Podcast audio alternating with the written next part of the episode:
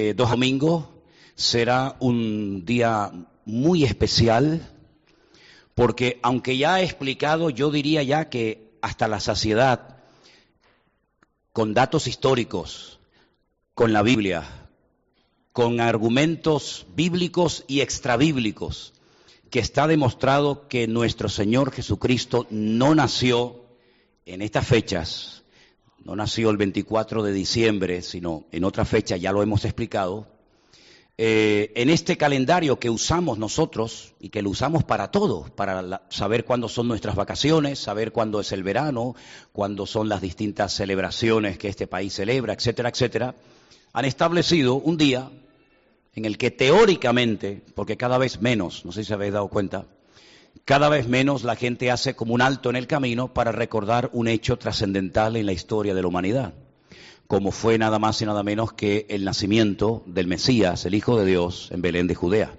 ¿sí? Entonces, el próximo domingo nosotros queremos utilizar esta oportunidad para traer gente nueva a la iglesia y estamos preparando, como todos los años, un programa especial donde habrán canciones especiales, obras de teatro, toda una serie de decorados que se van a poner. Y entonces queremos, yo lo decía esta mañana, predicaba esta mañana en el puerto de la Cruz y se lo decía a los hermanos que por favor hagamos lo posible todos por traer a una persona de visita con nosotros el próximo domingo.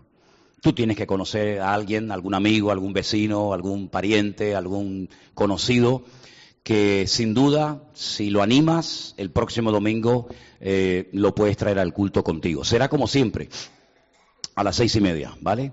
Entonces, eh, me gustaría que todos vinieran bien vestidos, así como hoy, ¿eh? que vinieran ustedes bien vestidos. Venimos a una fiesta, venimos a una celebración, queremos decirle al mundo por qué nosotros queremos en Cristo, qué es lo que Él ha hecho en nuestra vida y ya tenemos hechas las invitaciones. Hay unos póster que se han hecho. Aquí tengo uno, no sé si se puede ver bien desde ahí. Ah, bueno, ahí lo tienen en la pantalla, mucho mejor, estupendo. La luz, la luz verdadera. Aunque curiosamente nos hemos enterado en esta semana que hay otra iglesia en Santa Cruz que casi casi ha copiado el folleto que hemos hecho, salvo que en vez de una farola han puesto un, un faro. Y más o menos tienen el mismo título de la obra, pero así se va a llamar el programa de este, de este año, La Luz Verdadera. Empezará, como bien saben ustedes, a las seis y media de la tarde y vamos a tener que traer sillas de otros lugares porque todos los años esto se llena y queremos aprovechar esta ocasión para traer gente nueva. Y ora durante la semana para que puedas traer visitas contigo. Eh, hay póster hay folletos como este que creo que se han puesto en la entrada. Lo que sí les pido, por favor, es que repartan esta literatura con sabiduría. Esto no es para ponerse en la esquina de una calle y venga y venga y venga, venga a repartir, porque tampoco hemos hecho miles. Pero se pueden llevar unos cuantos, ¿vale? Y tú específicamente entregarle a esos contactos, a esos amigos, a esos compañeros de trabajo, a esos vecinos, este folleto recordándole que el domingo hay una celebración especial en tu congregación, en tu iglesia. Estos son los folletos que informan del programa, pero luego hay unas entradas, ¿no? Que se han hecho, que no se han traído hoy, pero que el jueves van a haber unas entradas para que ustedes se las lleven y ustedes las pueden regalar a esas personas que ya tienes ya en mente ahora mismo, seguro, invitarlo y traerlo el domingo por la tarde. ¿De acuerdo? Así que pido a la iglesia que esté orando, por favor, para que tengamos un buen tiempo, para que todo salga bien. Siempre están los típicos nervios en los niños, en los que van a participar, los diálogos, ¿verdad? Pero queremos que todo salga bien para la, para la gloria del Señor. No hay aquí ningún profesional, pero todo lo queremos hacer con excelencia, todo lo queremos hacer lo mejor posible para glorificar a nuestro Dios. Amén, hermanos. Así que tengan por favor presente que el próximo domingo habrá esa actividad. A lo mejor tendrán que venir un poco antes los que tienen vehículos, los que tienen coches, porque aunque creo que no hay partido de fútbol, eh, como van a venir muchas personas, a lo mejor tendrán que venir antes. Por la zona donde tenemos la iglesia hay aparcamientos donde por muy poco dinero ustedes pueden dejar su coche durante el tiempo del culto. Yo sé que a algunos les gustaría entrar con el, con el coche hasta la misma plataforma de la iglesia, pero eso no es posible. Entonces, eh, vengan temprano, ubiquen un lugar donde puedan estacionar, donde puedan aparcar su coche, pero si no encuentran un lugar, hay lugares que no son demasiado caros donde ustedes pueden guardar su coche durante un tiempo. Pero no opte por decir, bueno, no hay aparcamiento, cojo y me voy. Oiga, vaya a aparcamientos y pague un poquito de unos cuantos euros y no se pierda la actividad del próximo domingo, ¿vale? Ese es el primer anuncio que quería compartir. El segundo es que el día 5 de enero, eh, que creo que cae en domingo, ¿sí? ¿Verdad? Cae en domingo eh, es el día de la cabalgata, aquí en Santa Cruz. Y esta zona, sobre todo cerca del estadio donde estamos nosotros, esto es una locura. Vienen gente de toda la isla porque vienen los Reyes Magos. Y entonces, como dice que vienen los Reyes Magos, pues la gente viene temprano y hay un helicóptero que está dando vueltas toda la mañana, dándonos la parisa a los que vivimos en esta zona. Entonces, eh, el, el domingo día 5 va a ser imposible, casi, casi diría yo, que entrar en Santa Cruz, porque cortan muchas calles, hay una multitud de gente, un tráfico horrible. Entonces, como cae el, domingo esa cabalgata y esa celebración, y, además es el primer domingo del año, eh, anunciaba esta mañana en el puerto de la Cruz, y ahora lo hago a ustedes, que vamos a tener el culto unido, todos juntos, pero por la mañana en nuestra iglesia en el puerto de la Cruz. Así que si vienen por la tarde y ven la iglesia cerrada, no piensen cosas raras, sino que no estamos por el motivo que les estoy explicando. ¿De acuerdo? Estaremos por la mañana, eh, a partir de las 11 de la mañana, con los hermanos del Puerto de la Cruz, y allí estaremos todos juntos y allí eh, pasaremos eh, la mañana. ¿De acuerdo? Estos son los dos anuncios que les quería comentar. Seguimos orando por la mamá de nuestro hermano Juan. Ayer fuimos a visitar la, la clínica esta que está allí en el Puerto de la Cruz, y bueno, al principio no me reconocía. Cuando nuestra hermana Mónica entró con nosotros y le dijo, ¿usted reconoce, sabe quién es este señor? Me dijo, mirándome así con una cara muy rara, me dijo, ah, este es el de Teno, el que vive en la punta de Teno. Digo, no, de momento no vivo en la punta de Teno, vivo un poquito más acá. Y después me dijo, ah, sí, Manolo, Manolo, tú eres Manolo.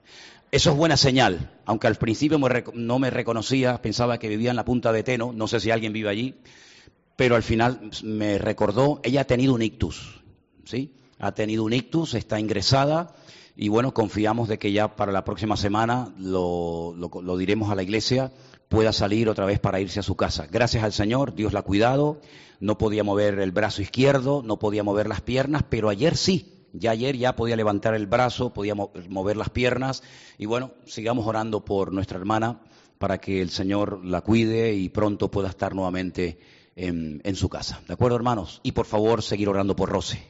¿Eh? Rosy tiene que estar permanentemente en todas las oraciones de cada uno de nosotros. Hoy no estuvo en el culto, le pregunté a su hermana cómo se encuentra y bueno, necesita mucho apoyo en, oración. Ella lleva muchos años batallando con una enfermedad y estamos orando para que el Señor le dé fuerzas y ánimo y sobre todo mentalmente, ¿verdad? Y espiritualmente siempre tenga esa paz que siempre ha tenido y que pueda mantenerse fiel al Señor.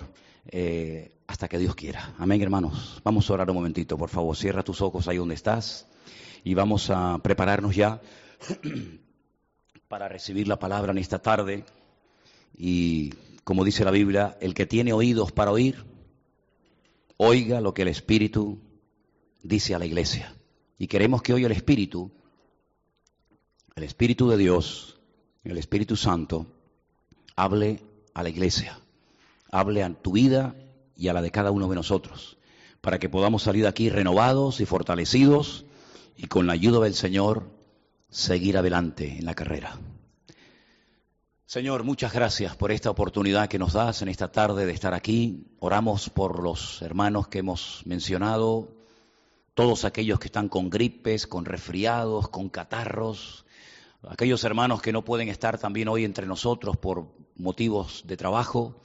Señor, que tu bendición nos alcance y nos rodee a todos para que podamos terminar este año en victoria, con la bendición del Señor. Y podamos, Señor, como hemos cantado, vivir en paz, en armonía, en plena sintonía contigo. Y una vez más, Señor, como tantas veces lo hemos pedido lo hemos visto, háblanos a través de tu preciosa palabra. Abre nuestros corazones, nuestros oídos para que estemos atentos a tu voz y podamos poner en práctica tu preciosa palabra. Te lo pedimos como siempre en el nombre de tu amado Hijo Jesús. Amén y amén. Hemos estado hablando, he estado hablando en las últimas semanas, no sé por qué hablo en plural, pero he estado hablando en las últimas semanas acerca de un personaje que me ha cautivado. Descubrí en mi biblioteca un libro del año 82, que no sé si me compré o me lo regalaron, pero no es que he sacado los mensajes y los estudios que he dado de ese libro, pero me ha venido muy bien volver a leer un libro basado en la vida, en, la biografía de, de Nehemías. El libro que, como les dije en varias ocasiones y vuelvo a repetirlo hoy, tendría que haber sido puesto en el último lugar del Antiguo Testamento.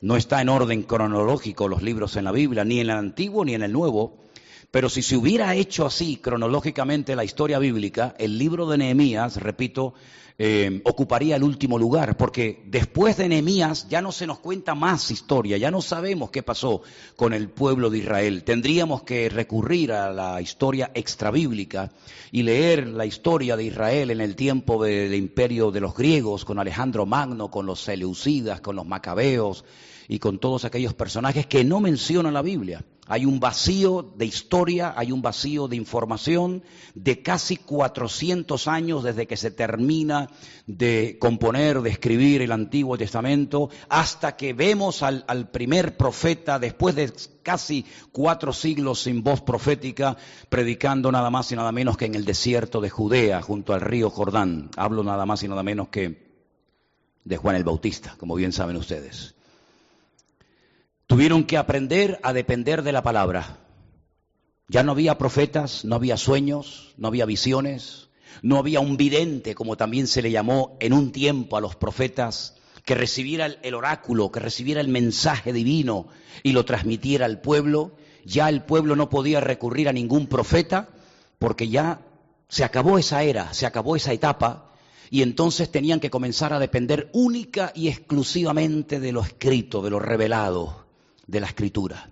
Fue en ese periodo de tiempo largo de 400 años en el que por primera vez se traduce la Biblia, el Antiguo Testamento, a otra lengua, concretamente al griego. En la ciudad de Alejandría se llamaron, se convocaron a 70 sabios, a 70 judíos, y en diferentes salas se les dio un tiempo para que tradujeran todo el Antiguo Testamento y conocemos esa Biblia con el nombre de la Septuaginta, en honor a aquellos 70 ancianos que tradujeron la Biblia. Y esa es la Biblia que se utilizó en los tiempos de Cristo. Esa era la Biblia que se leía en muchas sinagogas y en muchos lugares, la famosa Septuaginta, y eso fue durante el periodo de los 400 años de silencio. Ahora, basándonos en el libro de Nehemías, un libro que yo vuelvo otra vez a pedirle a todos que lo lean, porque es extraordinario, Nehemías no es un profeta. Nehemías es un hombre que tuvo, permítame la expresión, la suerte, el privilegio de, como decimos, caer de pie y trabajar nada más y nada menos que para el rey del momento, el rey Artajerjes de Babilonia. Un rey que lo contrata y lo tiene como su Benjamín. Benjamín significa el hijo de la mano derecha. Y lo tiene como su hombre de confianza, bien pegado a su trono, y le delega la responsabilidad de catar el vino y de probar los alimentos antes de entrar por la boca del rey, por si acaso a alguien se le ha ocurrido la idea de envenenar al rey.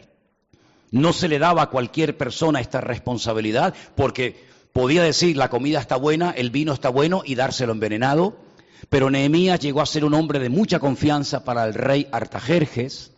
Pero hay un momento, capítulo 1 del libro de Nehemías, que bien saben ustedes que Nehemías, estando en una buena posición económica, comiendo bien, vistiendo bien, viviendo en un palacio con un rey, recibe una noticia que le transforma y le cambia la vida para siempre. Y es que aunque él no había nacido en Jerusalén, él había nacido fuera de la frontera de Israel, en Babilonia, en el destierro, recibe a unas personas que vienen de Jerusalén y él les pregunta cómo está la, la ciudad, el país de sus antepasados, de sus padres.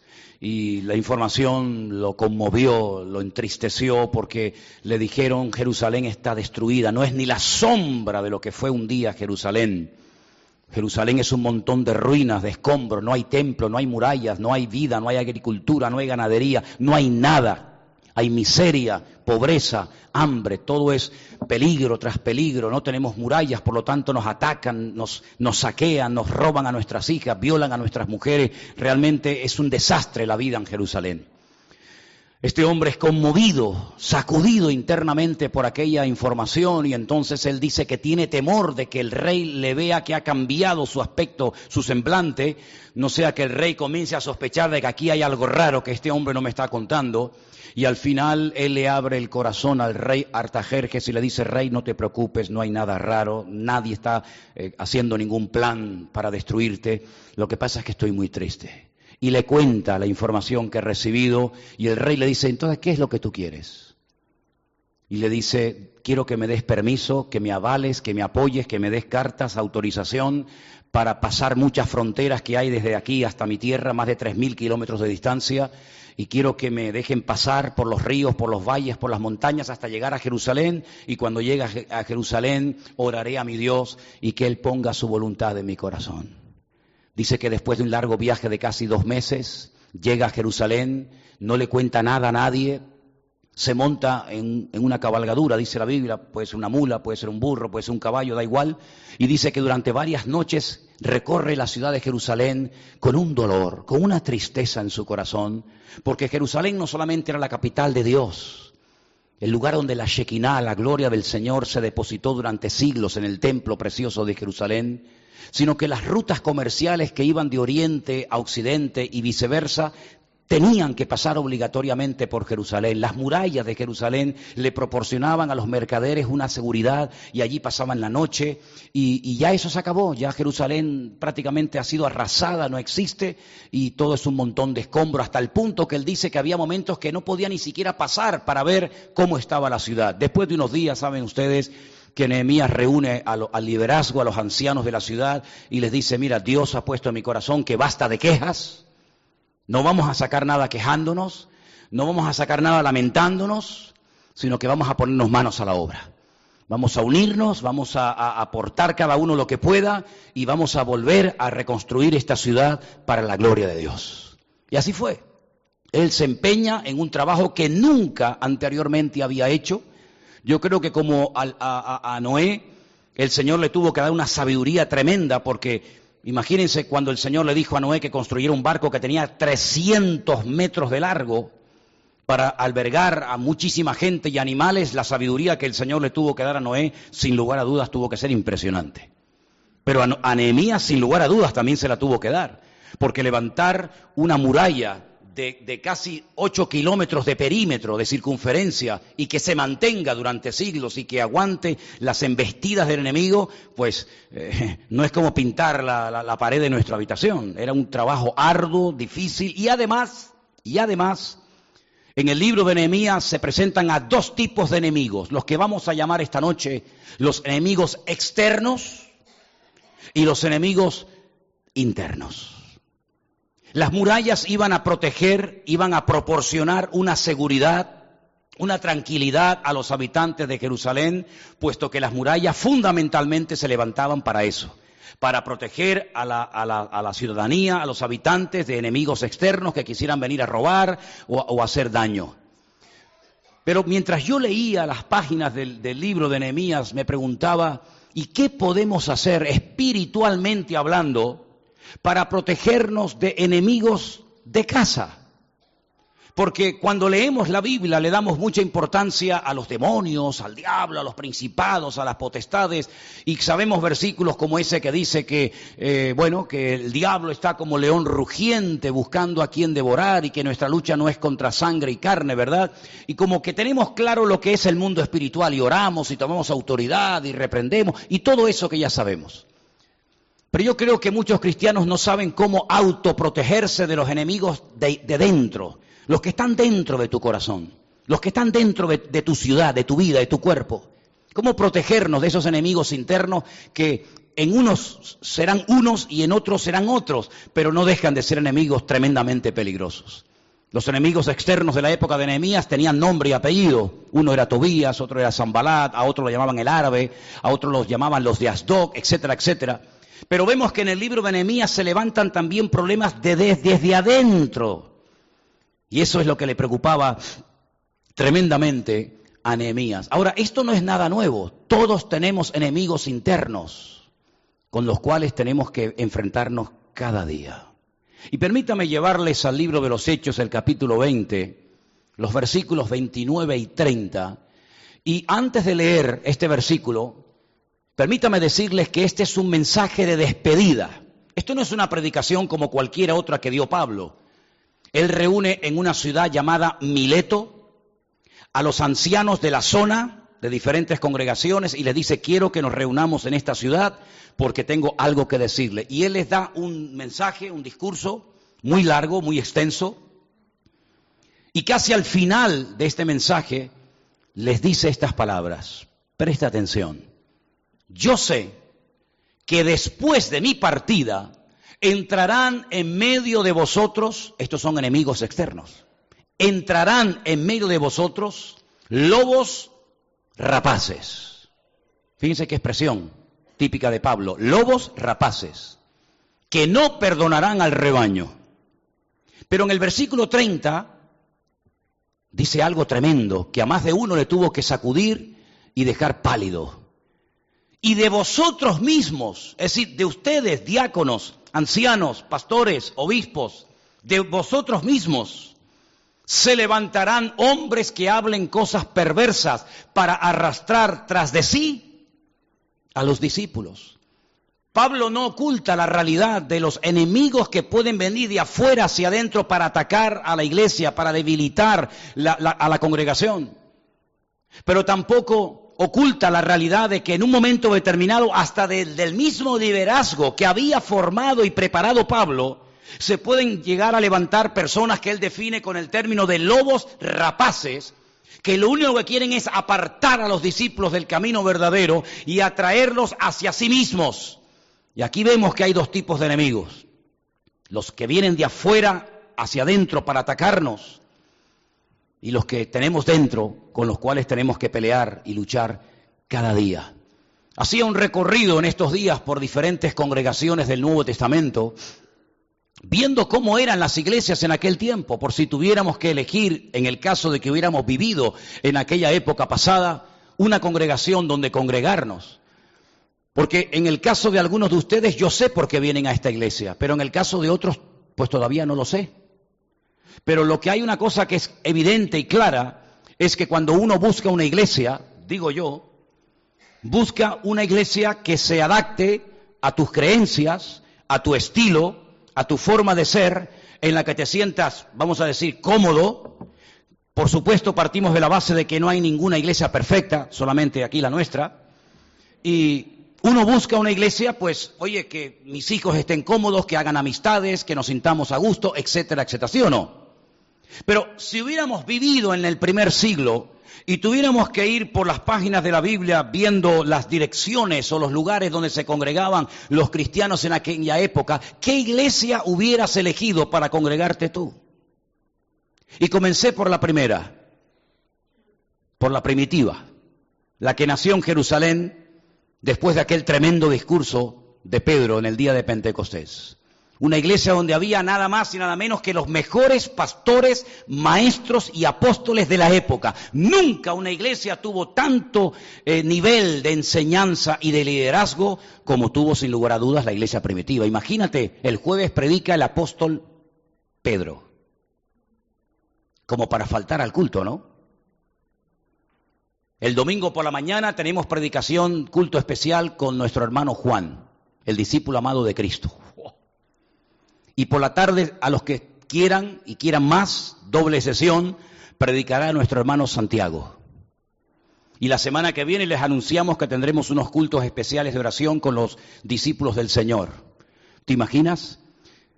Y queremos darle la bienvenida a nuestra hermana María, la madre del, del Señor Jesucristo que está esta mañana entre nosotros. Menuda iglesia, ¿no? Menudo espectáculo de iglesia. Salían por la calle los discípulos sin querer, sin pedirlo, sin buscarlo, y de repente oían gritos y alaridos y la gente llorando y saltando y decían, pero, pero ¿qué pasa? Dice, no, es que al pasar por la calle tu sombra ha tocado a un enfermo que estaba ahí tirado y se ha sanado inmediatamente. Yo nunca he visto eso. Si quieren le puedo pasar mi sombra a alguno de ustedes esta tarde, pero lo más seguro es que ese enfermo se muera, a lo mejor, ¿no? Una iglesia donde había resurrecciones, una iglesia donde una vez entró un matrimonio, miembros de la iglesia, así como Luis y Pepita, o, José Gregorio y Nuria, o como cualquier matrimonio de los que pueda haber hoy en la iglesia, y, primero llegó él y dijo allí una cosa que no estaba en toda cierta, toda verdadera, y de repente el apóstol Pedro se le queda mirando a la cara y le dice, mira, aquí en esta iglesia la mentira y el aparentar, con nosotros eso no va. Así que como quieres dar una imagen irreal y quieres aparentar lo que no eres, lo lamento mucho, pero este es el último culto al que asistes en tu vida. Hace, ¡pum!, cayó muerto. Tres horas más tarde llega la esposa y le dice, Pedro, una preguntita. Tu marido acaba de estar por aquí hace un ratito y dijo que habéis vendido un, un, terreno, una propiedad y que le han dado tanto dinero y que lo queréis, dice, dar todo a la iglesia. Eh, esta fue la cantidad, según la que nos contó tu marido hace un rato, que ustedes la que quieren dar a la iglesia, este es todo el total. Dice, sí, sí, lo vamos a dar todo. Dice, sabes una cosa, estás mintiendo. No tienes ninguna necesidad de venir aquí a dar nada. Pero si quieres venir a la iglesia, no aparentes lo que no eres. Te comunico que hace unas tres horas los jóvenes de la iglesia tuvieron trabajo ese día. Como dice la Biblia que los jóvenes son fuertes, eso dice la Biblia. Como los jóvenes son fuertes, acaban de llevar a tu marido al cementerio y por hacer lo mismo que él, te comunico que descansas en paz. y se la llevaron. Dos muertos en un culto. Nosotros oramos para que la gente se, convierte, se convierta y en ese culto cayeron dos hermanos muertos en la iglesia. ¿Qué te parece? Culto muy interesante, ¿no? ¿Te imaginas que pasara eso hoy? Los jóvenes se atreverían a ir de aquí hasta el cementerio con el muerto encima y después cuando lleguen, oye, llévate a este también que se nos, tenemos otro fiambre entre nosotros. Era tremendo, ¿no? Esa era la iglesia primitiva, una iglesia espectacular. Jamás en la historia se volvió a levantar una iglesia como esa. Y uno dice, tenía que ser una iglesia que todo iba bien, todo funcionaba. No, no, no, no, no. Cuando llegas al capítulo 6, una iglesia de miles de miembros, una iglesia con una vida espectacular, te encuentras que comienzan a haber problemas porque comienzan a manifestarse los enemigos internos en la iglesia y el primer enemigo que se identifica se llama murmuración. Dice que a la hora de la comida, parece ser que comían todos juntos, observaban, no sé si era verdad o era algo que ellos creían que se hacía así, a las viudas que eran de, etnia, de, origen judío, les daban más porción que aquellas hermanas que eran viudas, pero que eran griegas y no eran judías. Y el primer problema de una iglesia tan avivada, tan grande, tan maravillosa fue la murmuración. No es que viniera alguien de afuera para hacerle daño a la iglesia, para dividirla, para engañarla, no, no. Ellos mismos se murmuraban y se criticaban los unos a los otros. Pero eso entre nosotros ya no pasa. Porque eso fue en el siglo primero. Y estamos en el siglo XXI y los cristianos no nos decimos cosas feas los unos a los otros. Ni nos criticamos, ni hay nunca murmuración en la iglesia contra nadie. Amén, hermanos. Ay. Bueno, vámonos a Corinto. A mí no me gusta una iglesia donde haya chismes y, malos entendidos. No me gusta. Vámonos a Corinto. No me gusta esta iglesia. Y llegas a la iglesia y te encuentras a unos hermanos y dices, oye, hoy el culto va a ser una pasada. Tenemos un predicador invitado. Viene un tal Apolos, que la Biblia lo describe como hombre ferviente de espíritu y poderoso en las escrituras. Casi, casi es mejor maestro y predicador que el pastor que tuvimos, que Pablo. Pero al, día siguiente van al culto y, encuentran que aquellos que le animaron a asistir al culto ya no estaban. Y dicen, oye, aquellos hermanos que la semana pasada nos hablaron también de la iglesia, ¿dónde están? Dice, no, es que hoy no predica Apolo, hoy predica Pablo. Y como ellos son de Apolos, cuando viene Pablo, vienen los de Pablo. Y cuando predica otro, vienen los de otro. Pero... Y hay una familia en la iglesia que se llama la familia de Cloé, que le manda una información al apóstol Pablo y le dice, oye, mira, la iglesia que tú fundaste no tiene nada que ver con la iglesia actual. Y Pablo le escribe una carta que gracias al Señor la tenemos aquí en la Biblia, que es la primera carta de Pablo a los Corintios. Y le dice, hermanos, he sido informado por la familia de Cloé y lo creo, dice, y lo creo, que entre vosotros hay divisiones, y hay celos, y hay envidias, y uno dice que es de Apolos, y otro dice que es de Cefas, y otro dice que es de Pablo, y, sois niños, y sois carnales, y todavía no habéis crecido y madurado lo suficiente como para comer alimentos sólidos, vianda, tenéis todavía necesidad de, leche, porque sois inmaduros. Y los pone, hermano, y le da un repaso a la iglesia espectacular. ¿A quién le gustaría congregarse en una iglesia así? A mí no. A mí no. Entonces vamos a cambiarnos de iglesia. Nos vamos entonces a la iglesia de Éfeso. 250 mil personas en la membresía de la iglesia. La iglesia más grande de toda la historia de la cristiandad hasta el siglo III. Pastor y fundador de la iglesia, el apóstol Pablo. Ahora ya Pablo no está de pastor, ahora tenemos a Timoteo, su hijo en la fe. Pero además tenemos como miembros de la iglesia también unos maestros tremendos, a Priscila y Aquila. Y también tenemos a Juan, que vive o que la madre de Jesús vive con él en la ciudad de Éfeso y se congregan con nosotros. Y de vez en cuando tenemos a Tiquico y de vez en cuando tenemos a la mejor, a la mejor camada de predicadores de la historia aquí con nosotros en la iglesia de Éfeso. Hemos crecido tanto, tenemos tanta fuerza espiritual y económica que hasta el templo de Candelaria, no, ay, me equivoqué, hasta el templo de la diosa Diana están pensando, está pensando el obispo cerrarlo porque ya no va nadie. ¿A quién no le gustaría congregarse en una iglesia así? Escríbele al ángel de la iglesia en Éfeso y dile, habéis trabajado, habéis sufrido, habéis tenido paciencia, habéis probado a los que se dicen ser apóstoles y los habéis hallado mentirosos. Menudo currículum tenía la iglesia. Pero curiosamente todo lo bueno siempre está en tiempo pasado. Habéis trabajado, habéis sufrido, habéis probado, pero ahora en el tiempo actual tengo contra vosotros que habéis dejado vuestro primer amor. Arrepiéntanse y vuelvan al origen, no sea que quite la luz y el candelero de vuestra congregación. Mm, esta iglesia no me va. Aquí hay rollos raros. Vámonos a, a la que está al lado. Está cerquita, está a 50 kilómetros. Bueno, no pasa nada. Vámonos a la iglesia de la Odisea. Cuando llegamos allí, nos recibe el Ujier en la puerta y nos dice, bienvenidos. ¿Son nuevos? Sí, somos nuevos. Venimos de San Isidro. Qué bueno. Quiero darles una buena noticia antes de que empiece el culto. Están ustedes en la mejor iglesia de Asia Menor. En esta iglesia no hay murmuración, en esta iglesia no hay crítica, no hay mala doctrina, en esta iglesia no nos hace falta de nada porque lo tenemos todos, somos los mejores. Escríbele al ángel de la iglesia en la Odisea y dile que son unos pobres, desnudos, miserables y desventurados. Y diles de paso que estoy a la puerta y llamo. Si alguno oye mi voz y abre la puerta, entraré a él, cenaré con él y él conmigo. Entonces, ¿dónde vamos? ¿A Corinto? ¿A Éfeso? ¿A Esmirna? ¿A Tesalónica? ¿A la iglesia primitiva? No hay ni una sola iglesia en todo el Nuevo Testamento que fuera perfecta, porque lo que no había en una lo había en otra. Y por eso tenemos que partir de la base de que a pesar de que han pasado ya muchos siglos desde aquellas iglesias hasta hoy en día, seguimos lidiando, seguimos peleando contra enemigos externos, contra principados, contra potestades, contra gobernadores de las tinieblas en las huestes celestiales sino que además tenemos enemigos internos que intentarán por todos los medios frenar el avance, el crecimiento, la espiritualidad, la santidad, el orden, la obediencia, etcétera, etcétera.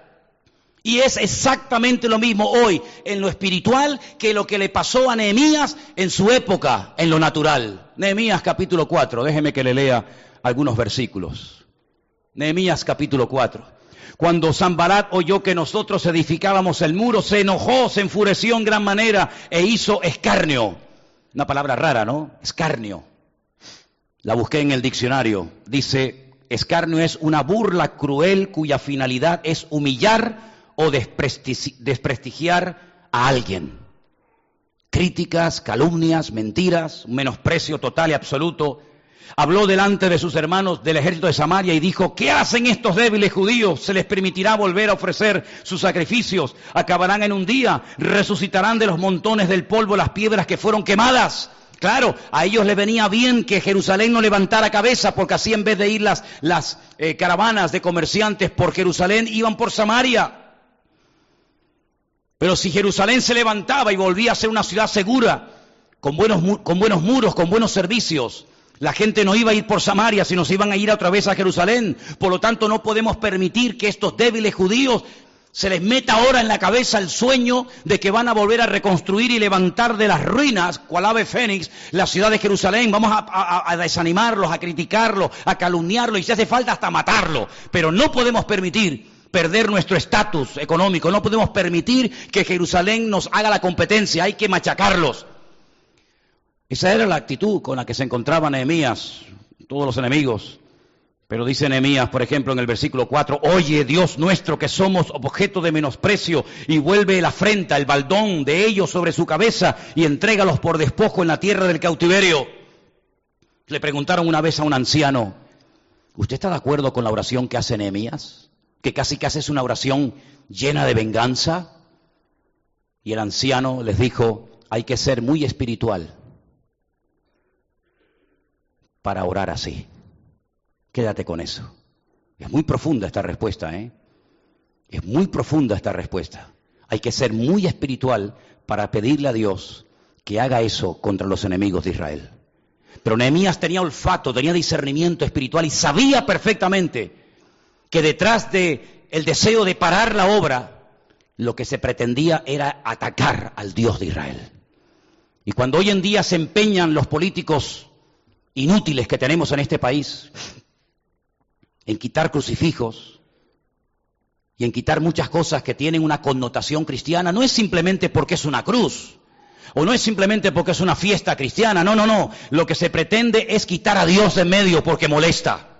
Esa es la cruda realidad. Empiezan, como decían hace, hace muchos años en el corazón de Europa, quemando los libros y al final terminan quemando a los que escribieron los libros.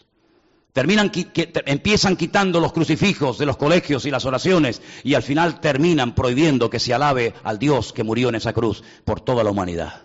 Siempre es igual.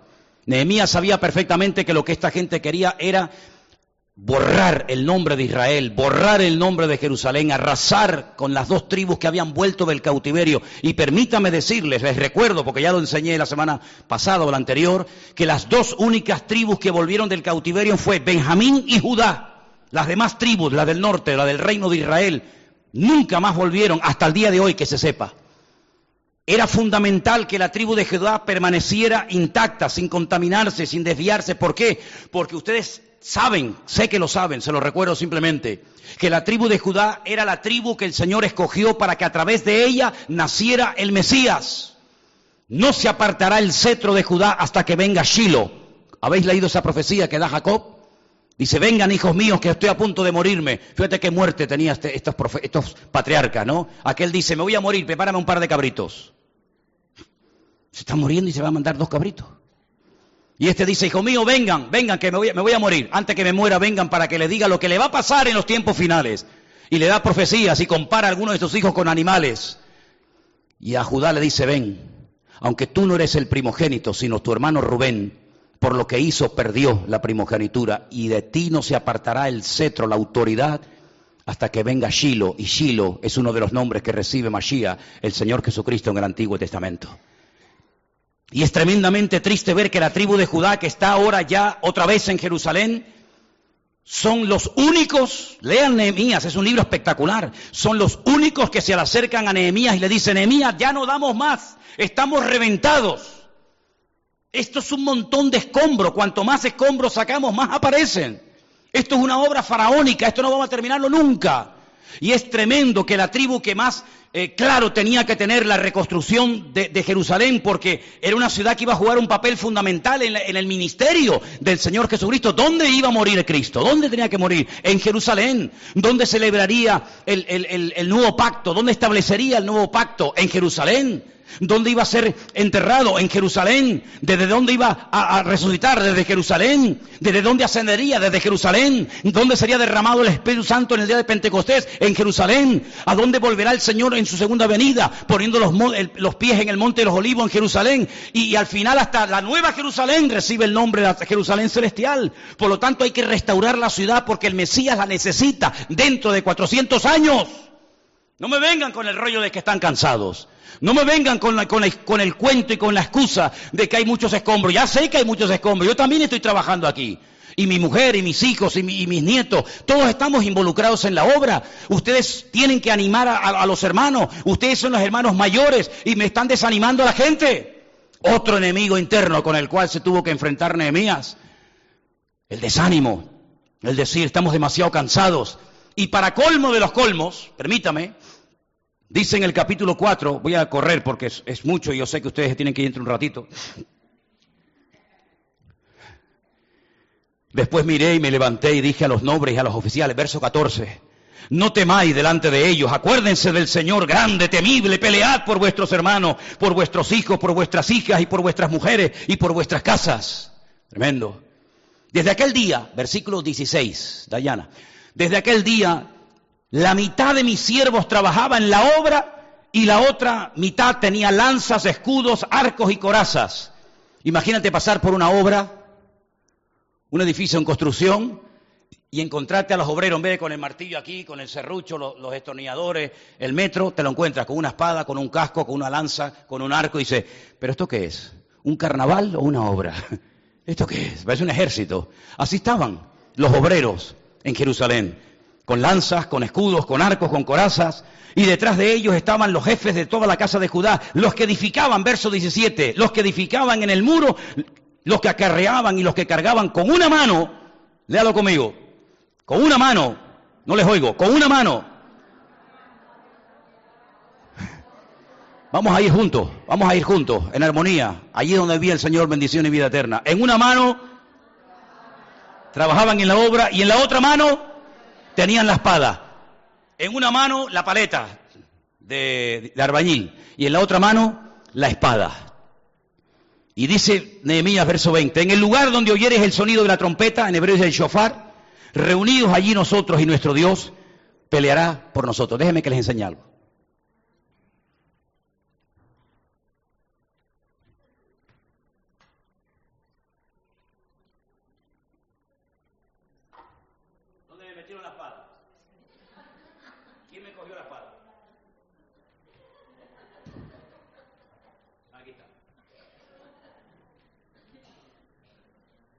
Así se trabajaba en los tiempos de Nehemías.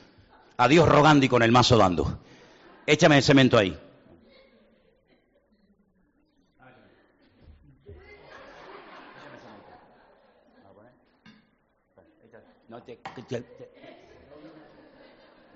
Así trabajaban en los tiempos de Nehemías.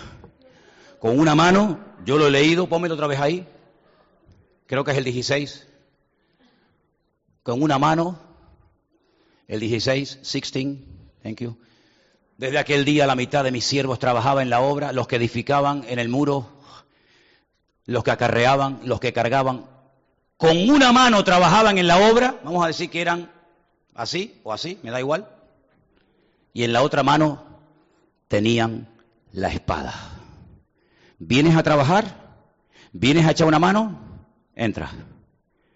¿Vienes a enredar?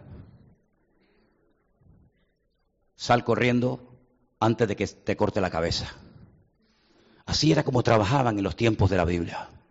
Con la espada en la mano, hemos leído esta tarde, el apóstol Pablo cuando observó al soldado romano que lo estaba cuidando en la prisión, se dio cuenta de que tenía un arma que durante siglos, este arma, la espada, durante siglos, le permitió a los ejércitos de Grecia, de Roma, de Babilonia, a los medos, a los persas, a los fenicios, a los griegos, a todos los imperios de la época, les permitió obtener victorias tremendas. No había bombas, no había metralletas, no había bazocas, no había misiles, pero el poder de la espada era lo que permitía que los ejércitos avanzaran, conquistaran y pudieran colonizar y echar raíces en los terrenos que conquistaban. Pero no solamente tenían que estar pendientes de la defensa y del ataque, por parte de los enemigos internos y externos, sino que también había que trabajar.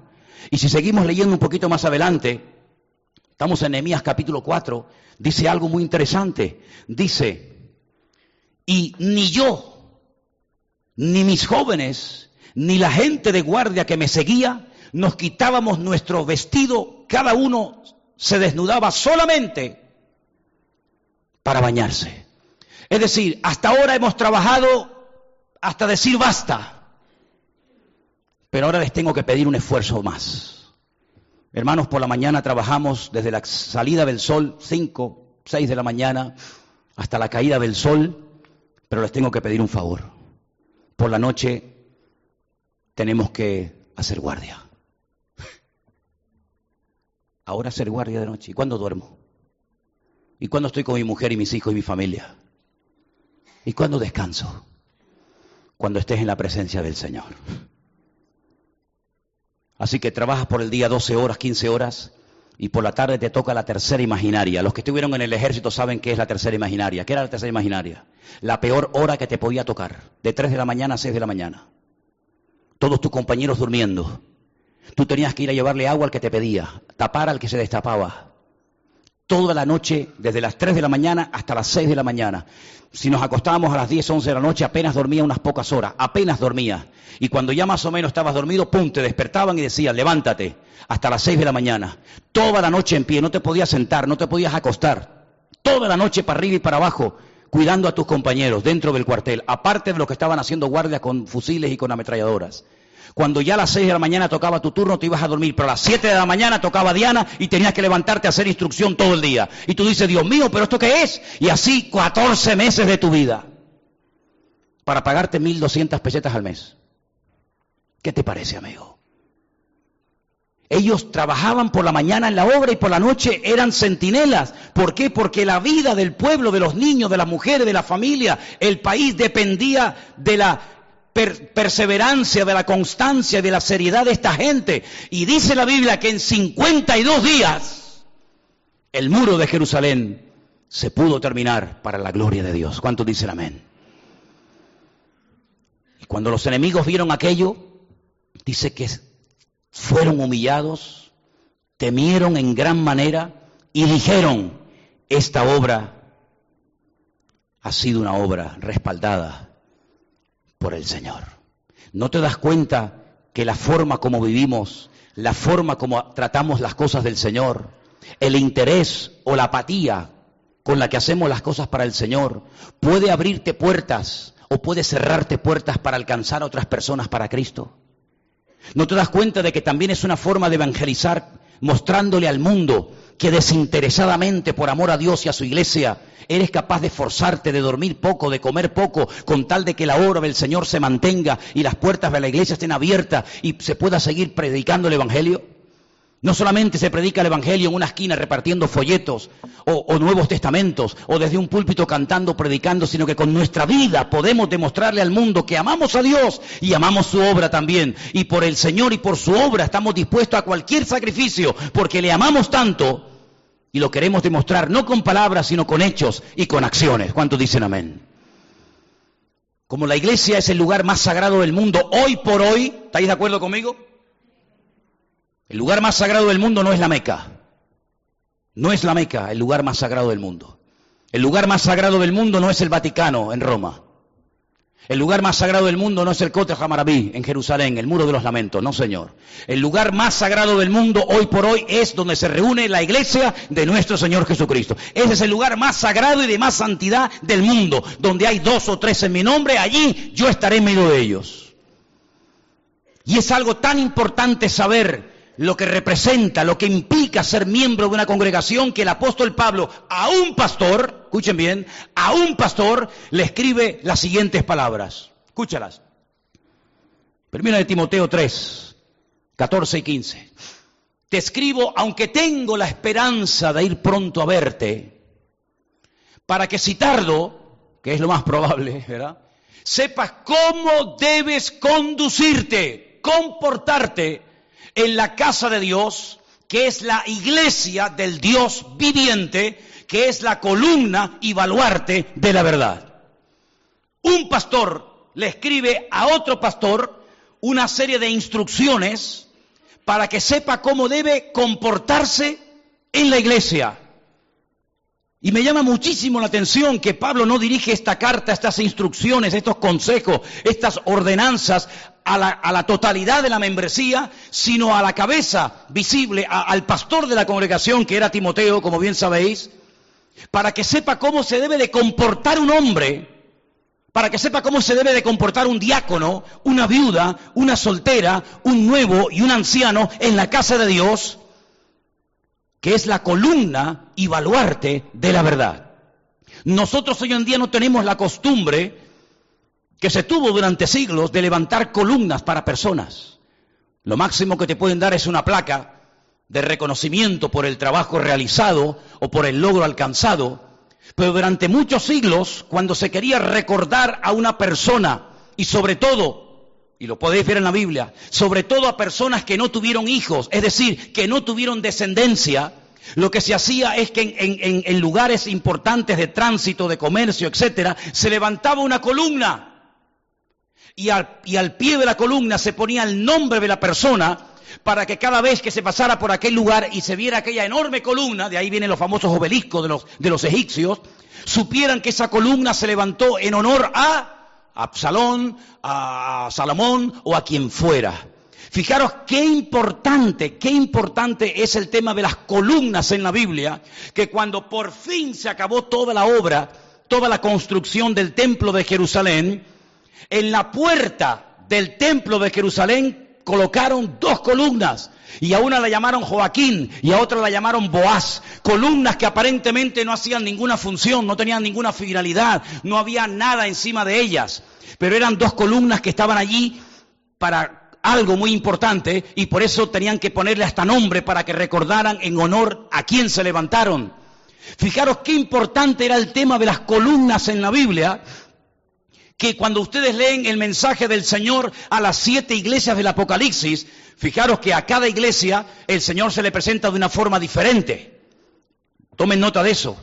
Como el Señor se presenta en su totalidad en Apocalipsis capítulo 1, luego Él, digamos, permítame la expresión, es desmembrado o presentado de siete formas diferentes según a la iglesia. A una se le presenta como aquel que tiene ojos como, como llama de fuego. A otra iglesia se le presenta como el que tiene los pies bruñidos como el bronce. A otra iglesia se le presenta como el que tiene el sonido, su voz es como estruendo de muchas aguas. Sí, él busca una presentación diferente según a la iglesia a la que se va a dirigir. Luego viene el mensaje. Y al final viene lo típico. El que tiene oídos para oír, oiga lo que el Espíritu dice a la iglesia. Pero previamente a esa declaración o a ese consejo, a ese mandato, viene la recompensa la recompensa que obtendrán los miembros de esa congregación si logran vivir una vida cristiana victoriosa y poderosa, si no caen ante la tentación, si son capaces de permanecer hasta el último momento fieles al Señor. Y, he hecho una pequeña lista, ¿se la leo? La voy a leer igual. Éfeso, al que venciere, le daré de comer del árbol de la vida. Nadie jamás ha probado el sabor de ese árbol. Ni Adán ni Eva pudieron comer de él porque no quisieron, comieron del otro. Pero a la iglesia de Éfeso le dice, estáis fríos, habéis dejado vuestro primer amor, pero si alguien se levanta y se espabila, a los que venzan le daré para que coman del árbol de la vida. A Esmirna, no sufriréis daño de la segunda muerte. Estudien para que sepan lo que es eso. A Pérgamo, te voy a dar para que pruebes a lo que sabe el maná. El maná escondido. La palabra maná en hebreo significa ¿qué es esto? Maná, ¿qué es esto? ¿qué es esto? Maná. Y la Biblia lo describe el color, el peso y el sabor. Y el maná cuando entre en tu interior va a saber a lo que tú quieras que sepa. Y se asustaron porque comían maná y no hacían sus necesidades. Y dijeron, este maná nos va a reventar, nos va a matar y se quejaron contra Dios. Pero dice, pero es que ustedes están comiendo la comida del cielo, estáis comiendo la comida de los ángeles. Y ya, ya no se cae el maná en ninguna parte, pero al que venza, yo tengo un maná escondido y se lo voy a dar a ustedes. Y también les dice, y una piedrecita con un nombre que solamente conocemos tú y yo. A la iglesia de Tiatira le, le promete la recompensa de autoridad sobre las naciones, regir las naciones con vara de hierro y dice, y te daré la estrella de la mañana. ¿Cuál es esa estrella? ¿Dónde está? ¿Se puede ver? A ustedes se la voy a dar. A Sardis, si vencen, no borraré tu nombre del libro de la vida. Luego se puede borrar, ¿eh? Ahí queda. Confesaré tu nombre delante de mi Padre y delante de los ángeles del cielo. A la iglesia de la Odisea le dice, te dejaré que te sientes conmigo en mi trono como yo me siento en el trono con mi Padre. Esto es impresionante, porque tenemos el concepto de que Dios está aquí sentado y al lado está sentado Cristo. Pero eso no es lo que dice la Biblia. La Biblia dice que hay momentos en los que el Padre y el Hijo se sientan en el mismo trono. Y así como yo me siento con mi Padre en su trono, a los que venzan yo les dejaré que se sienten conmigo en mi trono, como yo cuando quiero me siento en la rodilla de mi Padre y tengo íntima comunión con Él. Tremendo, ¿no? Ya sé que está cargado de antropomorfismo el tema, pero muy interesante. Pero escucha el mensaje a Filadelfia. Te haré columna en el templo de mi Dios, escribiré tu nombre el nombre de mi Dios y el nombre de la ciudad de mi Dios en esa columna. Fijaron lo importante que eran las columnas en aquellos tiempos. Y Pablo dice que la iglesia es la columna y el baluarte de la verdad. ¿Qué es un baluarte? Mira, si quieren ver lo que es un baluarte, con ese programa del Google Earth, ¿sabéis? Vais volando así por el mundo y llegáis y os posicionáis encima del Pentágono en Estados Unidos. Eso era un baluarte, esa, esa, estructura pentagonal la inventaron los romanos. Era un fortín donde se metían, donde se refugiaban los soldados y cuando había momentos de, peligro, momentos en los que había que atacar al enemigo, salían de los baluartes, salían de los pentágonos, iban a atacar a, a las personas y volvían otra vez a implantar la autoridad. Y la Biblia dice que la, que la iglesia es la columna, lo que sustenta la sociedad.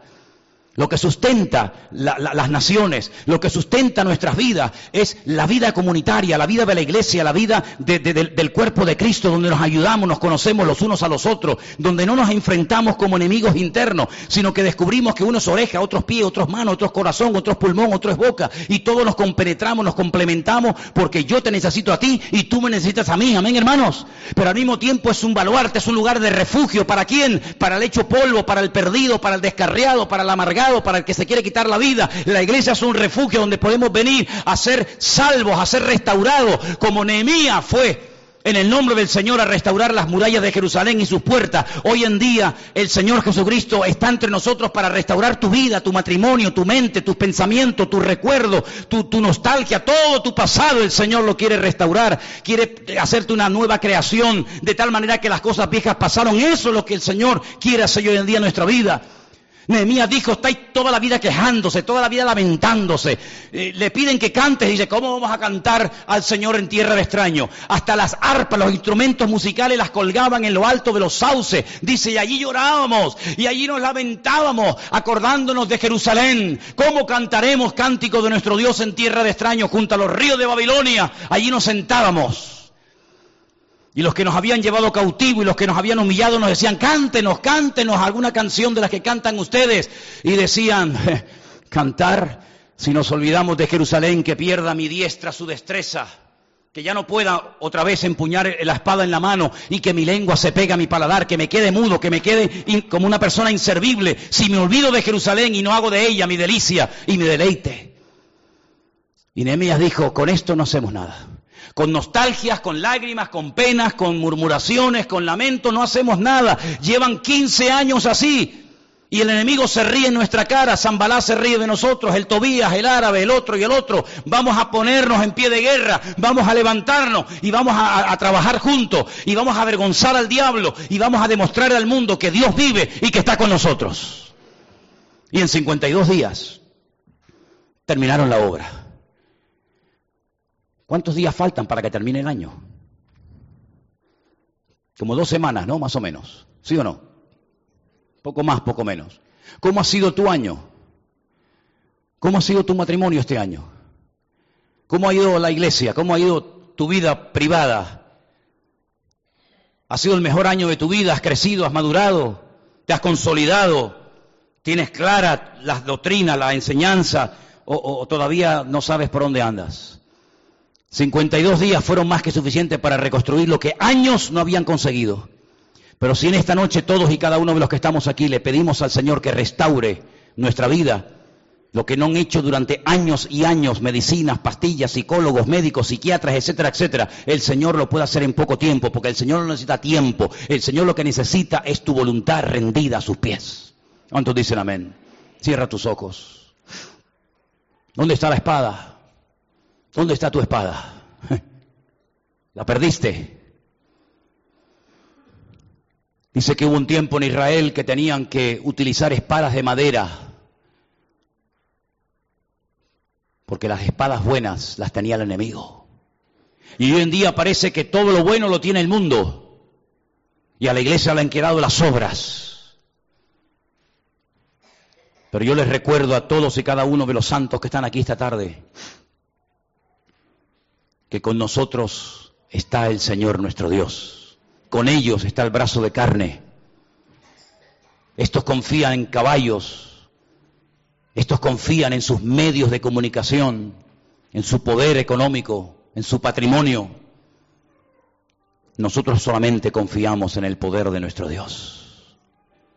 Y aunque te puedas sentir como una hormiga, que puede ser aplastada en el desierto en cualquier momento por la bota de la tiranía, por la bota de la mentira, por el calzado de este mundo que aplasta y no da segundas oportunidades, la Biblia dice que el débil puede llegar a decir, fuerte soy en el Señor. Esta fue una lección que le costó lágrimas aprenderla al apóstol Pablo. Hasta el punto que llegó a decir, Señor, si verdaderamente lo que me estás diciendo es verdad, que tu poder se perfecciona se manifiesta, se deja ver en mi debilidad, entonces a partir de hoy cambiaré mi forma de hablar, de orar, de pensar y de vivir. Porque comenzaré a gozarme más bien en mis debilidades, porque cuanto más débil me siento, más fuerte es tu presencia en mi vida. La fuerza física mengua, los años pesan, las enfermedades, las persecuciones, las calumnias, las traiciones, la deslealtad, prolifera por todas partes. Pero cuanto más débil te sientas, más fuerte es el Señor contigo. Una vez dijo un hombre llamado Jonatán, aquel por el que lloró David, amargamente diciendo, Jonatán, Jonatán, amigo mío, que te amaba tanto. Era tan hermosa nuestra amistad que tu amor me fue más dulce que el de las mujeres. Jonatán le dijo una vez a su criado, subamos a aquel monte, está lleno de enemigos, miles de enemigos de filisteos, pero si el Señor está con nosotros, da igual si subo solo o subo rodeado de miles de soldados. Total, la guerra no es nuestra, la guerra es del Señor. Una vez un hombre con un hueso seco de un animal muerto en el camino, con una simple quejada de burro, pero con la unción y el respaldo del Señor, logró derrotar a mil filisteos, a mil enemigos. Y es que lo que marca la diferencia no es lo que tenemos, sino lo que somos. Y somos, te lo recuerdo, real sacerdocio nación santa, pueblo adquirido por Dios, comprado por la sangre de Jesucristo. Por lo tanto, no llores, no te amedrentes, no te asustes, no tengas miedo. Shalom alejen, tened paz entre vosotros, porque yo voy a estar con ustedes todos los días hasta el fin del mundo. Y Señor, en esta noche te damos gracias por la vida de Nehemías al cual algún día veremos con nuestros propios ojos y hablaremos con Él y le preguntaremos muchas cosas. Y te doy gracias por la perseverancia de ese hombre que a pesar de las circunstancias, a pesar de las críticas, a pesar de todo, siempre oraba y decía, Señor, fortalece mis manos. Recuerda lo que estoy haciendo para ti y al final la obra que le encomendaste la pudo terminar. Señor, que nosotros podamos ser como Nehemías, personas valientes, atrevidas, osadas, que por el reino de Dios hagamos cualquier cosa y que la obra en nosotros la perfecciones cada día hasta el día de Jesucristo. Gracias Señor, de todo corazón te damos en esta noche por tu presencia en nuestras vidas. Gracias Señor te doy porque yo sé que tú estás con nosotros. No importa el momento, la situación, el lugar, tu mano está conmigo. Aleluya. Me infunde aliento tu presencia, Señor. Contigo me siento seguro y en paz. Aleluya. Aleluya. Dale gracias al Señor ahí en tu silla, en tu banca donde estás sentado en esta tarde. Dale muchas gracias al Señor, porque a escasos días, a pocas semanas de finalizar este año 2019, Él sigue estando a tu lado. Santo Jesús. Nos ponemos de pie en esta noche, hermano.